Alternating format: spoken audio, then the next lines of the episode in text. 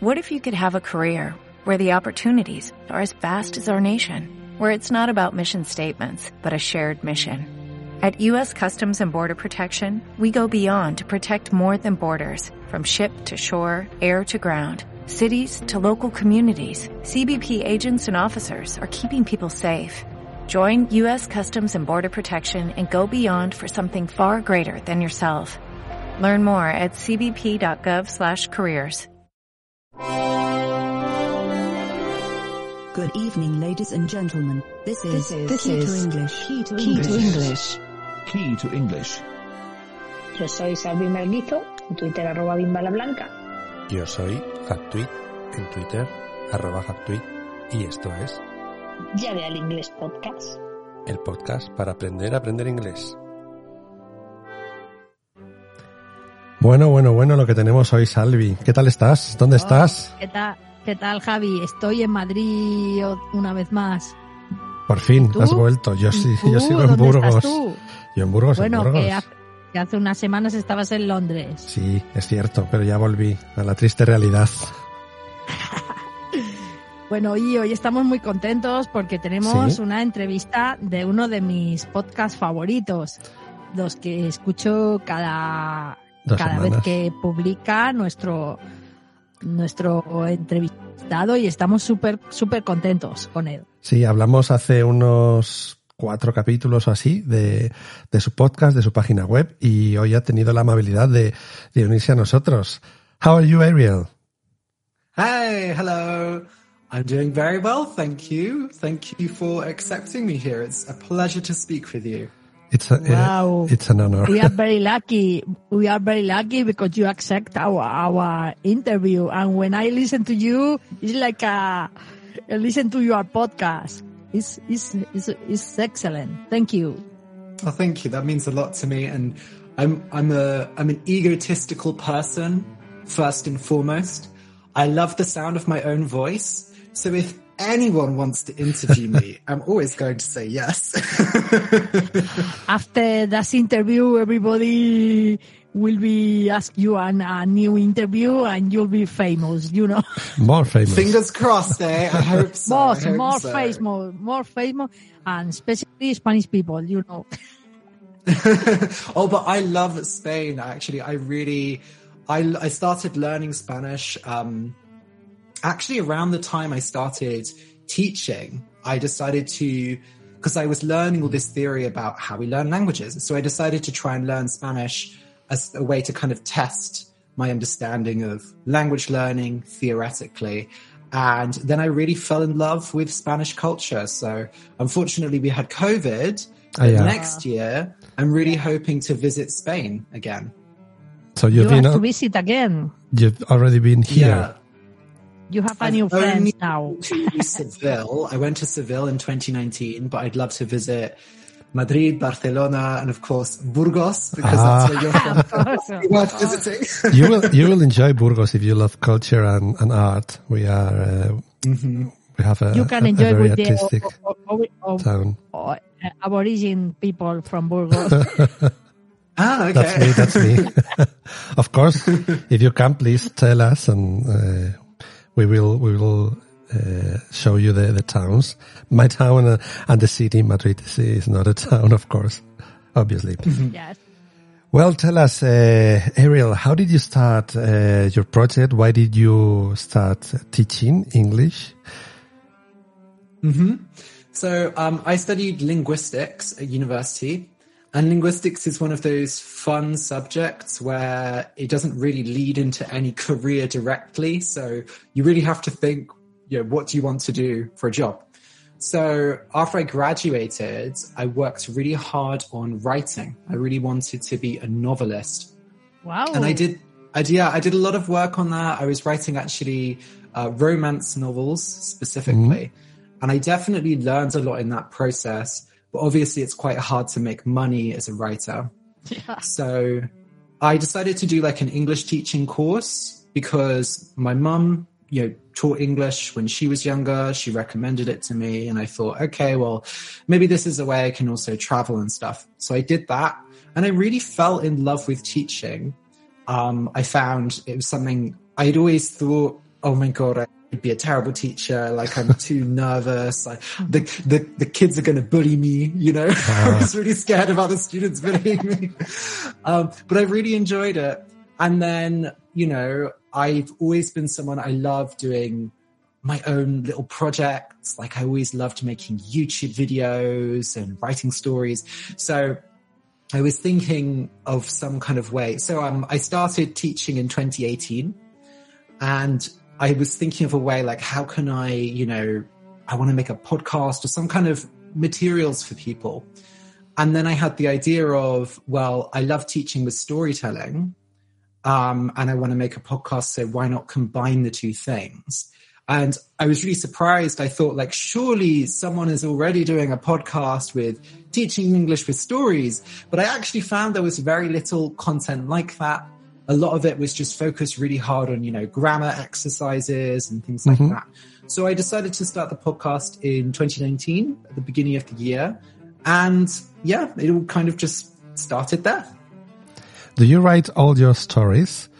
I mean, uh, or you are inspired, or different stories. because it's very curious. It's uh, very different kind of stories, and I wonder if you i- i- if you imagine them and, and write them. So a lot of them are, of course, based on fairy tales and folk tales, Some of them. legends and things. But often I'll read one of them and I'll think, okay, how can I make this more me? You know, how can I add my own little touch to it? Because, you know, the advantage of taking a story that someone already knows is they already kind of know what's going to happen so they can understand it more easily. So it, it makes it easier as a teaching tool. But of course, I also write my own stories. So all of the stories, even if it's something that I've, you know, adapted, a fairy tale or something, I always add myself, my own, I guess, interpretation. Oh, of it. that's nice. Yeah, because because you have to analyze different levels and to adapt this this story. Or, hmm uh-huh. And uh, you, I don't know if you know what uh, what's so important is to for uh, people who are learning English how we increase our self esteem when we understand the story if it's a, Yeah. in our special level because it's like a, I don't think, I don't feel it's a special adap- adaptation for me. I feel that I can understand this story and I can learn and, and it's, it's like a, That's right. a wonderful, uh, Step. feeling, no? Yeah. Step. Yeah. yeah. I think it's so important to build confidence when you're learning a language. And when, when you give someone a story and they read it and they say, wow, I understood everything. Uh-huh. It's like, it's such an amazing feeling, It's right? it's amazing, like, oh, I want to do it again. Yeah. Yeah, because because mm, the mostly situation we live in our uh, journey learning English. Um, in, in my case, for example, I feel a lot of frustrations because when I last week I, I told to Javi, Yes, "Ah, my self esteem is on the floor at this moment Mm. because I didn't understand in uh, in some conversations. My classes was not so good, uh, it, and if I if if I listen to your podcast, I I increase my self esteem because I can understand Mm. the story, I'm really glad to hear that. That's fantastic. I, and it's like a balsam for my learning English. yeah, we say it's like a balm for the soul. You know, it Yes. heals your soul. um, yeah, the soul. Yes, it's, it's, it's, that's good. Wonderful. and uh, uh, it's complicated to compatibilize a YouTube channel with a podcast because it's complicated in both at the same time. Hmm. I, so, are you referring to my my YouTube channel that I do as well? Yeah. Yeah, I mean, I I I chose to start with the podcast because um it's easier. It's so Yeah, much exactly. easier to do a podcast because you don't have to deal with the video, right? It's, Yeah. it's much quicker to edit. And I've experimented with YouTube videos and I, I do some stuff on YouTube now, but, um, I've, I've noticed a lot of people say that they listen to the episodes on the way to work or just before bed. And those aren't necessarily things you can do with a video. So I think they're both really important ways of learning. Yeah. Um, you also uh, give classes, personal classes. Mm-hmm. Um, have you got any Spanish people? Just to know.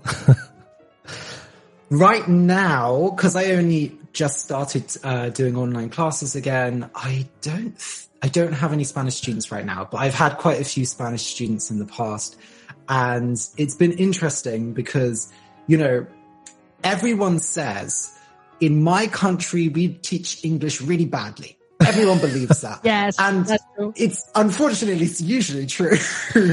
Yeah. um, but I've noticed that in particular, the Spanish education system is very traditional when it Mhm, comes yes. to languages. So I often have these students who are very, very anxious, like Spanish students. Um, I've had students who get very um, blocked if they don't understand something. They kind of freeze up because they think, "Oh my god, what do I do?" so um, I think that's a really unfortunate thing. Is the experiences you have in school can affect you for the rest of your life, which is why again why it's so important to build confidence because it's sometimes it's like you have to take someone who's really been made they, they've really been made to believe I can't do this and you have to show them you know you can do this. Everyone can do this. So Yeah, but yeah. sometimes teachers are guilty not give us uh, confidence, you know, because absolutely. uh, it depends what type of uh, teacher uh, you have. Well, I don't know right now, um, but uh, you know, when I studied, when I was a student, uh, it's true that uh, the system to learn English was uh, very traditional. Let's say, you know, grammar, grammar, grammar, and we didn't have, or at least I didn't have. It, it wasn't um, easy to access to English speakers. I mean, we had a cassettes, some videos if, if you had, uh, but you you couldn't experience um, talking and trying to to you know um, uh, interact with uh, with with English speakers. So I think that's true. I don't know uh, right now because now it's easier, you know, with the with the net and with all those uh, all these um, uh, TV platforms that you can change the, the idiom. It's easier to to learn to listen to to a real English, um, and sometimes it's uh, also easier to to get in touch with people. For example, like you, that you you you you give classes uh, through italki. So it's true that uh, I think in, in the past years it was uh, different. Uh, I don't know. Yeah. I, I- hope that nowadays the, the young uh, young people uh, is able to to to speak and you know to be more confident with with the with the idiom. I don't I don't know. yeah I, I I- do see often that the people who learn the best and really you know just take on a really high level of english they're often quite young and they often do it through um, a hobby right Yeah. like i met um I, I went to a teaching conference and there was a Turkish woman there and her son spoke perfect English. I mean, he sounded like an American teenager and he was 14. And I said, like, oh my God, where did you, how did you learn English? Because you speak such idiomatic, you know, fluent English. And he said, I really like Minecraft. So he watches all of these people playing Minecraft on YouTube. And of course, most of the Minecraft videos are by Americans. So that's how he learned English, just by playing Minecraft and watching Minecraft videos. So that really showed me, you know, you have to have a, a purpose for learning, Yeah. right? But if you have that purpose and you're really motivated, it's so, you know, you can go really far. Yeah. And it's so much easier now. Yeah, I think motivation is basic. And also a question that we used to to to make to our you know to all the people that comes to to our home Uh, Above all, if their uh, teacher uh, or teachers from out of Spain, uh, I, I think they all they used to say also the same, but um, we here in Spain have the the the belief that that we speak uh, very bad English. Uh, I don't know if uh, you know. If you compare with another countries. con- compared with another countries like you know French people or German people. Um, have you people. yeah. Have you got that uh, opinion of that, that feeling that we speak, uh, you know, in in with a? I know that we are. Um, mierda. Sorry. We have low self-esteem, as you know. Yeah. yes, but have we Yeah. really got this point of you know not knowing speaking in English? Well, I hate to stereotype by country. Yeah, it's like- because, that's- that's you know, quite often. for example, we say that oh, Sorry. German people speak really good English, or Dutch Yes. people speak really good English. I have But of this course- idea.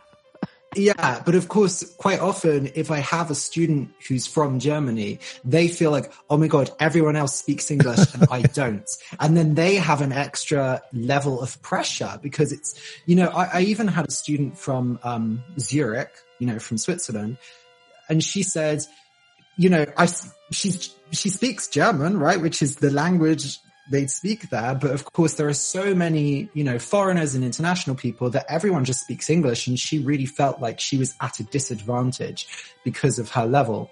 So I think, you know, um, there's always going to be. There's no country where every everyone just magically can do it, and it's like there, there's no you know stress and stuff. But I do notice yeah, Spanish speakers in particular do tend to have quite low self-esteem with English. And I do think a lot of that goes back to, you know, the, the school system and how, how people make you feel about it. Um, I think also, you know, Spain has a really, uh, unique history within Europe, right? Because it was, you know, under Franco for Yes. such a long time and very isolated. So I Yeah. think because of Yes. that, it's 40 kind of years isolated. distance. That's true. Right. So do I think It's, so. it's- that's true. And in, in our education, even we aren't after Franco, we not, we feel that this is uh, our past is a is a weight in our back hmm in language in in another things, but especially in languages. I think yes, But I must. because in, in my case, for example, we we uh, in my school everybody gave uh, French classes, not English classes. That's because you're older. Mm. Yeah, I know. No, no, no. That's that's true. Uh, I think that in the seventies and early eighties, uh, everybody studied French at school. I don't know why, but and there's a few people that that learned uh, that learned English. Then everything changed, and everybody has been has been learning English. Yeah. and the and the teacher aren't native. No, no, no. They were they were from Burgos, for example, Yes, yes, that's it. That's it. That's true. and you can so rude imagine. about Burgos. What's wrong with Burgos?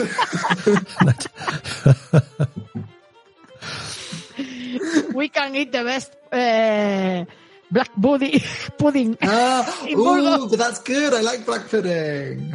Yeah, it's it- they're very famous. Yes, it's true. But uh, uh, I don't eat meat, so Uh, okay. because uh, Javi is, is uh, not yet. well, not not yet, I'm not vegan. I would like to, but I'm not not. vegan. Not yet. Really? It's it's really difficult when you I are. love yeah. I love uh, black uh, pudding from Burgos.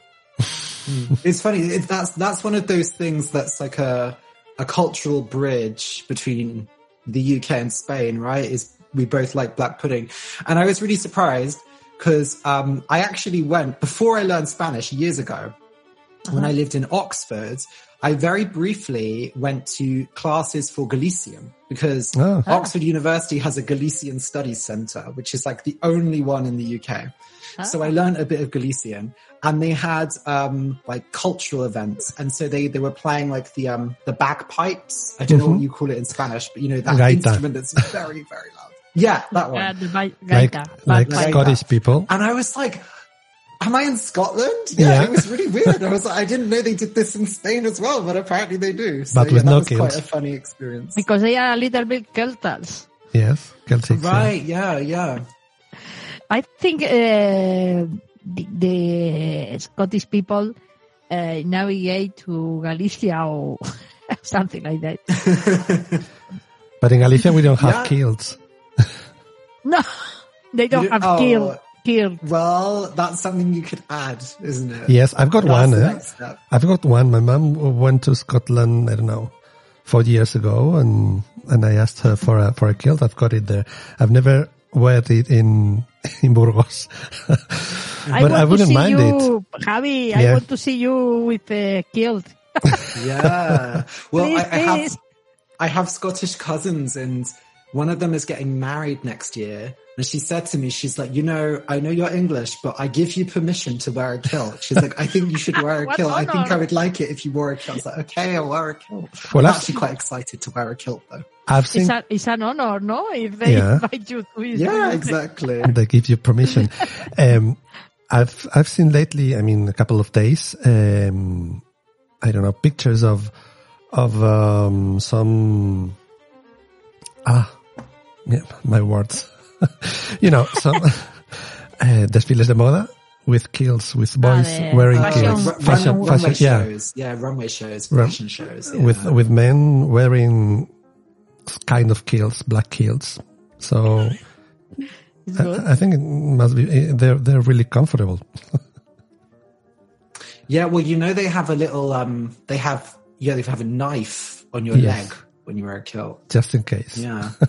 Just in case. I don't. In, Scot- in Scotland could be could be cold, no? But they're made of wool, no? Well, that's why you've got to be a proper Scottish man who can handle the cold. Yeah, Not like the namby-pamby Englishman. I, it's fun the accent. I, th- I think that's the only uh, English accent. the, the the only accent that I, I can recognize in English. Yeah. Well, I come from a region, do you know, um, Somerset, the West Country? Oh yeah, Judy came from Somerset. Judy is my English mom. I I went Ah, there when I, went- okay. I I I went there for five summers in in my family. I lived in Reading, and she came from Somerset. So that's what I, I Did she have a proper Somerset accent? I don't know. She she's lovely. I don't think so. She she she she well she she spoke to me very slow and full of love. She she's lovely. I still I'm still in touch with them. Oh, fantastic. That's really So you wonderful. sorry, uh, you come you came from you come from Somerset? Yeah, well, so I, I come from Bath, and in Bath, we speak very um, posh. But outside of Bath, everyone has a proper farmer accent. I mean, it's not that dramatic, but a lot of people do have that. Um, it, you either sound like a farmer or a pirate, or maybe both. Nice.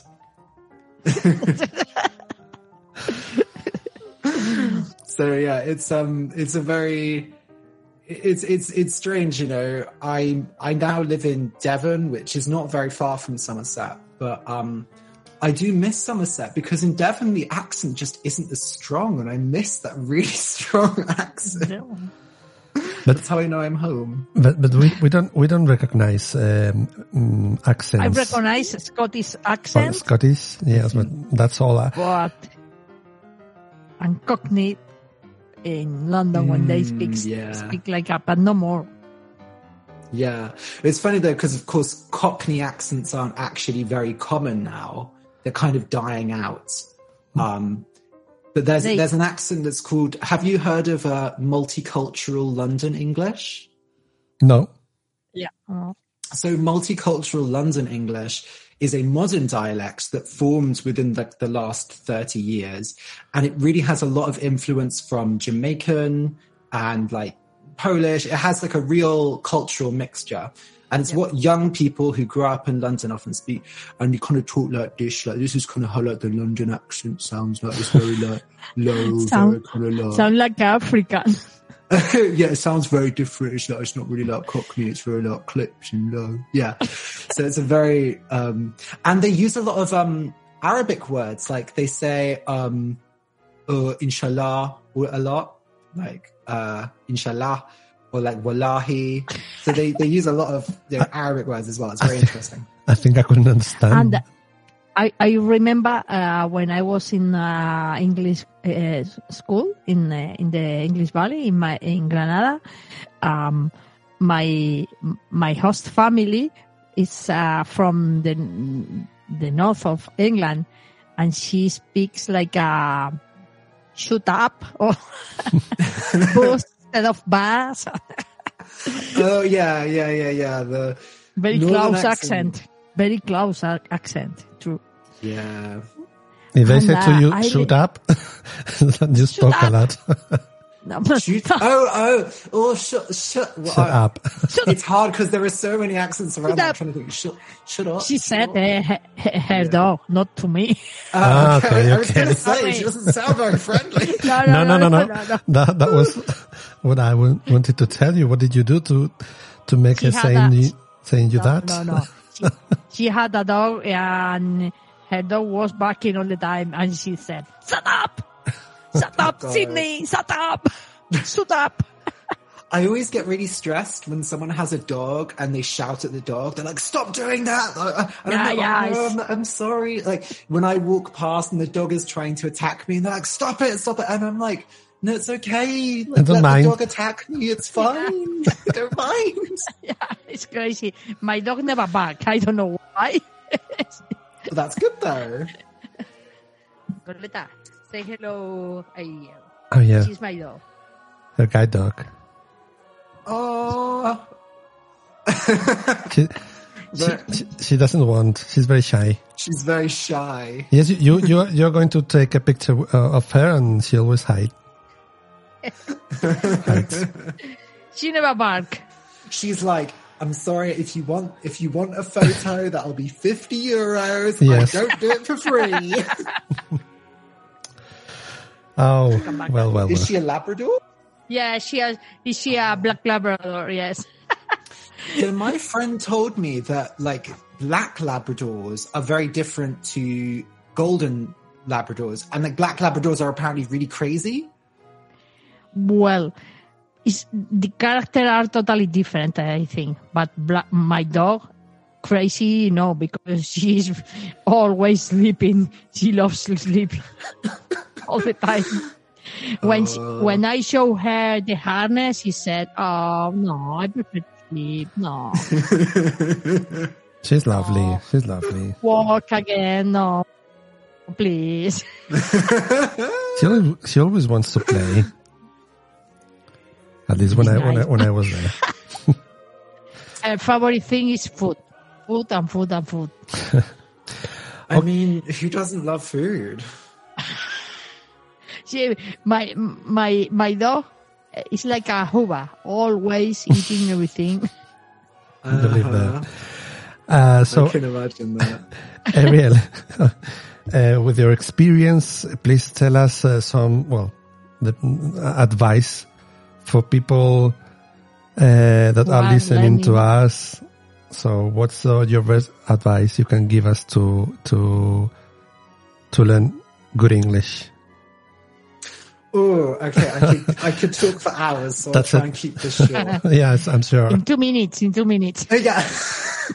I think my first piece summary. of yeah, my first piece of advice is read and listen a lot because people often focus a lot on speaking. They Yeah. they want to you know speak as much as possible, but if you don't have the language in your head, it can't come out. Right? That language has to come from somewhere. And the best way to learn is to read and listen to things you understand, right? So if you're not understanding it, then it's not very helpful. So find books for learners, you know, podcasts like mine where it's graded to your level. Um, you know, there are lots of different techniques you can use. Like maybe you read a book in Spanish and you reread it in English, for example. So you already know what's going to happen. So it's easier to understand. Basically, learning should be fun. It shouldn't feel painful or stressful. So find ways to give yourself confidence, find ways to make it fun. If you're really interested in model airplanes, like you love building model airplanes, watch videos about building model airplanes in English, for example, right? Find ways to link it to your life and what you enjoy doing. And yeah, I guess that's the main advice I have. No. Well, also, uh, we didn't have uh, told about your book. Tell us about your book, please. Yes, that's true because it's a wonderful idea. Yes. hmm Your easy Yeah. stories and your books, you, we can you, we can buy in, uh, in Amazon on. Exactly. It's, it's Yeah, so the book- The book's called Easy Stories in English. There are four levels, just like on the podcast, beginner, pre-intermediate, intermediate, and advanced. It's a collection of 10 stories. Nine are from the podcast. One has never appeared on the podcast and it has an introduction. So it's the same stories in all four levels of the book, but they're each at a different level, of course. So you can reread the same stories gradually going up each level. And there's new details as well. So in the advanced level, you find out a bit more about the story. Maybe there's like a, you know, some more information. So it's, it's, it's not just the same thing again and again. And it, it has vocabulary descriptions and some pictures to explain words.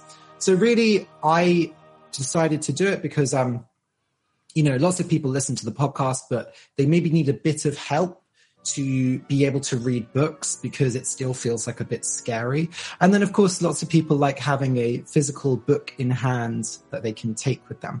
So the books are available on Amazon, um, Kobo, uh, Apple Books, on pretty much all of the online bookshops. If you absolutely cannot find it, send me an email at ariel at easystoriesinenglish.com. But, um, I think there are, there are a few countries where you can't buy it, like Iran, and that's because of a complicated political Yeah. situation. But in Yeah. Spain, you can definitely Yes, get yes. it on Amazon. yes. And the, um, another wonderful idea you suggest in every episode is we can invite you a coffee because we know as podcaster that Yes. uh, Toulouse spend time recording and um, working in the episode, Thinking, looking thinking for content. contents. It's, it's an effort, and um, we we are very happy to to learn with your podcast. That's it. If uh, people uh, appreciate your work, it's good idea to invite you a coffee or something like that because it's a wonderful idea. I- A, a wonderful way it's- to, to help also. Yeah, Yeah. thank you. I, I, I I agree. you know, we're all doing this, um, in our free time often. Yes. And then, you know, of course it can become your job, but that- that's a quite a difficult process and it can take a long time. And, um, I really appreciate people giving them money because I know that so many of my listeners are in countries where, you know, it, there's a different standard of living and what's, Exactly. what seems like a small amount of money to me can really be, you know, a, quite a significant contribution for someone else. So I really appreciate that help. and it's symbolically even, but but it's important because we take conscience. We we are aware that it's an effort, really. Mm-hmm. It is. Absolutely. And in Patreon, you have an account too. Yes, I also do a Patreon where I do exercises for each story, each episode of the podcast. I started doing, um, so I used to do like a mini podcast called Elevenses with Ariel where I talked about my life. What I do now instead is every month I create a video that's usually about 10 to 15 minutes long where I go in detail about a certain topic. I've actually decided to also put those videos on YouTube. So if you go to the Easy Stories in English YouTube, there are um you get the videos but they're one month later than on the patreon. And um, i've really put a lot of effort into those videos you know. It's been a very fun project actually going out and recording or writing the scripts and kind of performing the script. So i really recommend people go and watch those. Um, I actually just did a video called Is it the best time to be alive or the worst time to be alive? Where I look at a lot of, uh, I guess, statistics and a bit of philosophy and talk about my view on things. So it's a bit different to what I do on the podcast. Um, so yeah, I really appreciate people supporting on the Patreon. I'm actually, you know, uh, working with, well, I'm talking to some different companies at the moment as well about other kinds of um, collaboration. So I think it's going to be very interesting year. I'm very excited for the next year of the podcast. I'm feeling very refreshed and ready to try new things. We'll be looking. we'll be looking at Well- you and, and your and your project to grow. So I don't know, uh, Salvi, if you want to to add any any other thing. No, I'm uh, very grateful. Uh, thanks, thank you for your different spo- episodes because I really enjoy and I I really learn. And of course, thank you for uh, uh, joining with us. No, thank you so much. It's been an absolute pleasure. And, of course, if you if you come here, you can get in touch Tell with us, us. yes. We, we are Yeah. Skype with you and everything. yeah, and we could maybe record, you know, a conversational episode or something. Of course, that would of be course. fun. Absolutely. Yeah, wonderful. I don't think I have anything um, extra to say. I just really appreciate being invited, and I want to say to all the people out there studying, you know, keep at it. Language learning is a marathon, not a sprint. So, you know, if you put it, if you put in the effort day after day, you will get the results. Okay. So keep at it. Thank you. And the Ariel has a wonderful Spanish language. also, Ah, vale. Puedo hablar un poquito en español. Ah, mira qué bien. ¡Claro! tiene, Ariel tiene un maravilloso español. Oh, gracias, pero la verdad es que me, me ha fascinado mucho con la cultura española y en este momento estoy viendo mucho um, aquí, aquí no hay quien viva. Bueno. Que es mi serie, Ah. mi serie favorita, sí. conoces a Es Loles León. bueno, pues Loles lo- León ha sido paciente mía, Javi, ah, no tú lo sabía. no lo sabes. No, no lo Se sabía. rompió la muñeca en el hotel Santo Mauro y fue paciente en la clínica. Loles León es, es Uno, la, uno de los actores. la actriz La actriz, que hace de mm, Ah. la- una que grita mucho. es muy graciosa, Ah, es very funny. ¿Es Paloma o Paloma, es, yo creo que es Paloma. eh, oh, me encanta Paloma, es mi favorita. Pues ha sido paciente de la clínica de, ha sido paciente mía. de Salvi. wow, Ella se rompió la se rompió la muñeca, Pobrecilla, pero se la rompió. Imagina, imagínate cómo. Da igual. Eh, puedo, puedo decir muchas cosas sexuales, pero mejor que no. Pues, eh, pues piénsalo todo, que es así. Ay, madre. Bueno, pues eh, a toda la Como gente. en la serie, ¿no? Sí, exacto. Muy, Peor, mucho peor, Mucha verosimilitud. mucho peor. Pues a toda la gente que nos está escuchando ya sabéis dónde tenéis que ir a, a- a escuchar un, un podcast maravilloso que es, es Easy Stories Divertido, y divertido. divertido. Porque Ariel, cuando presenta su historia, que siempre lee, él cuenta, da- hace una introducción súper divertida Sí, que, que nos encanta y que no, yo por lo menos me río muchísimo y me divierto mucho. Oh, me alegra porque alguna gente me dice que, vale, al principio no me gustaban nada las introducciones, pensaba, ah, que no quiero oírte tu vida, pero ahora es mi parte favorita, Claro. me encanta. Oh, ok, vale. A mí desde el primer momento que escuché tu voz dije, ¡oh, esto es genial! Así puedo aprender inglés, es fácil. qué bueno. Pues, pues eso, eh, Muchas id, a- su página web, easystoriesinenglish.com y, y comprad su libro y, y, y apoyadle porque, porque hace un, un gran trabajo. Gracias. Nada. Y, por supuesto, eh, no, no sé qué quería decir. say it in English. He empezado a decir algo sin saber qué sigue. Mejor. Pues, pues, mm, pues, pues hasta aquí por hoy, ¿no, Salvi? Sí, muy contentos hoy en este episodio. Sí, sí. Muchas Muy gracias. divertido. Muchas gracias, Ariel, por, por, por venir a, pasar un ratito con nosotros. Y, y hasta la Y próxima hasta el próximo episodio.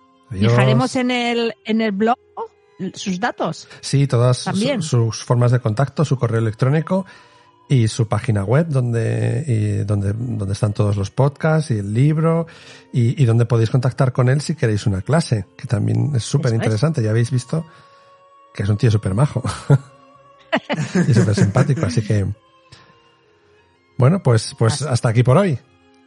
Adiós. Vale. See you Adiós. soon. Thanks for listening. Bye for now. Bye. Gracias por escuchar Llave al Inglés Podcast. Esto ha sido Key to English Podcast.